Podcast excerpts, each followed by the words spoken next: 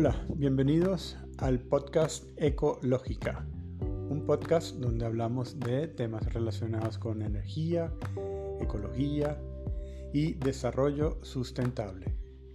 Bienvenidos a este nuevo episodio. Muchas gracias por compartir.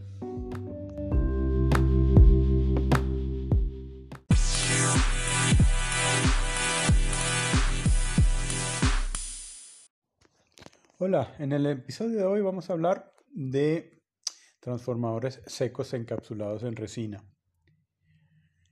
En, nuestro, nuestra página web energéticahoy.com nuestra especialidad es, son los transformadores secos encapsulados en resina. Nos encargamos prácticamente de suplir mm, todo, desde, desde el diseño, la fabricación, las eh, partes y piezas y eh, maquinarias, en fin. Pero eh, hoy vamos a hablar de, de, de por qué este transformador seco encapsulado en resina, eh, aún siendo un equipo, digamos, con muchas ventajas en comparación a los sumergidos en aceite, todavía no, no tiene la difusión, digamos, que, que tiene en otros países y en otras... Em, y en otros continentes, por ejemplo como en Europa, donde el, transformador seco encapsulado es un, equipo de uso muy común. En esta parte vamos a hablar de que del, error que se comete generalmente con estos equipos que, digamos, no, se tiene el, tiempo o la previsión para poder adquirirlos, digamos, con, cierta, con cierta antelación para que podamos cumplir con, el, con nuestros proyectos, pues con el cumplimiento de nuestros proyectos. En, el, en la publicación de nuestro blog que llevamos en el sitio de energéticahoy.com, acabamos de publicar la, la, entrada donde hablamos de con cuánto tiempo hay que pedir un transformador seco encapsulado para poder, digamos, contar con él eh, y eh, eh, seguir dentro de nuestros tiempos de ejecución del proyecto. Ahí hacemos como una, un análisis de lo que es el, el trabajo, pues, de la, de, la planificación de la adquisición de un equipo.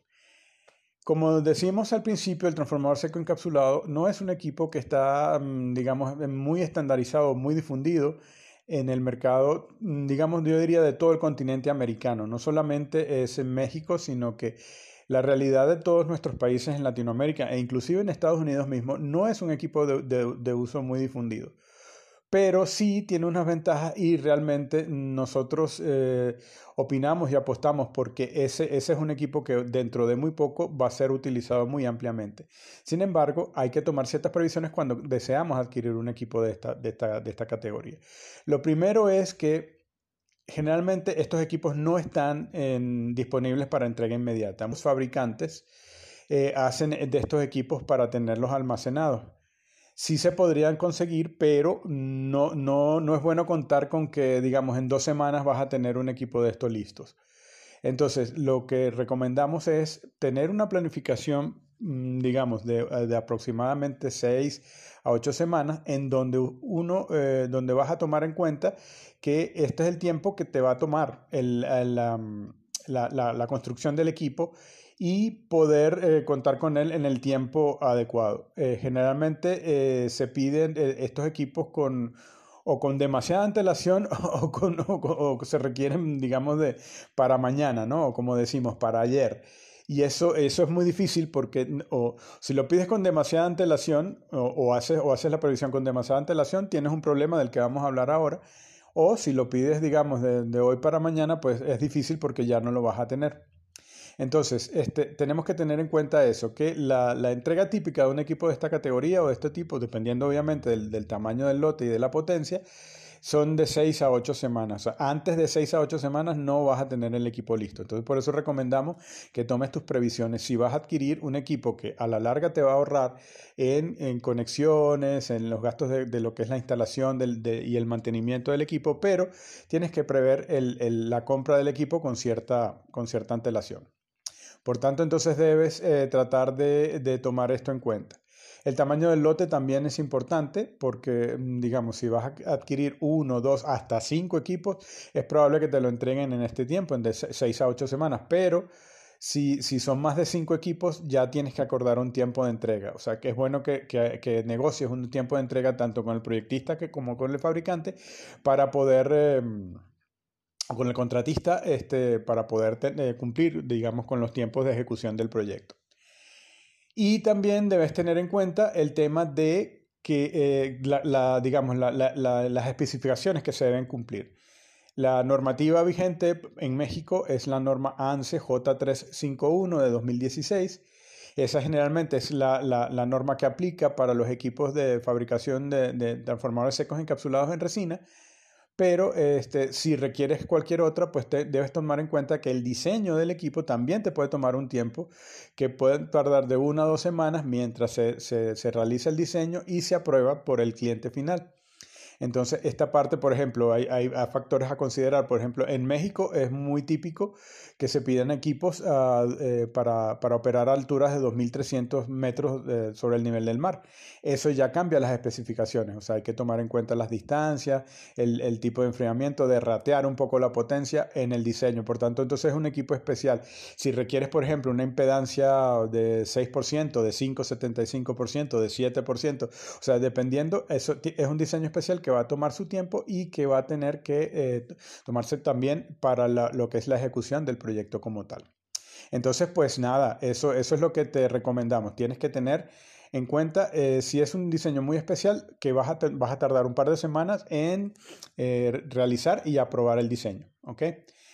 Y finalmente, pues sí, el tamaño del lote que ya hablamos, el, el nivel de especificación y también tener en cuenta que tampoco adelantarse mucho a, lo que es el requerimiento del equipo, porque últimamente estamos en un escenario en donde por el tema de la pandemia, pues este, ha, habido, ha habido, digamos, este, eh, problemas en la cadena de suministro de materias primas, este, algunas están en falla, algunas están, o sea, ha, habido problemas con el, con el acero al silicio, y entonces esta parte debes tenerla en cuenta para, para para lo que es la, cotización del equipo. Entonces, los precios eh, últimamente han subido mucho y estos, eh, estos precios eh, están cambiando prácticamente día con día o semana con semana. Entonces, es muy usual que, se pida con, con demasiada antelación el, el, costeo de los equipos y resulta que cuando los vas a requerir vas a encontrarte con una diferencia de precios muy importante, sobre todo en estos últimos tiempos, porque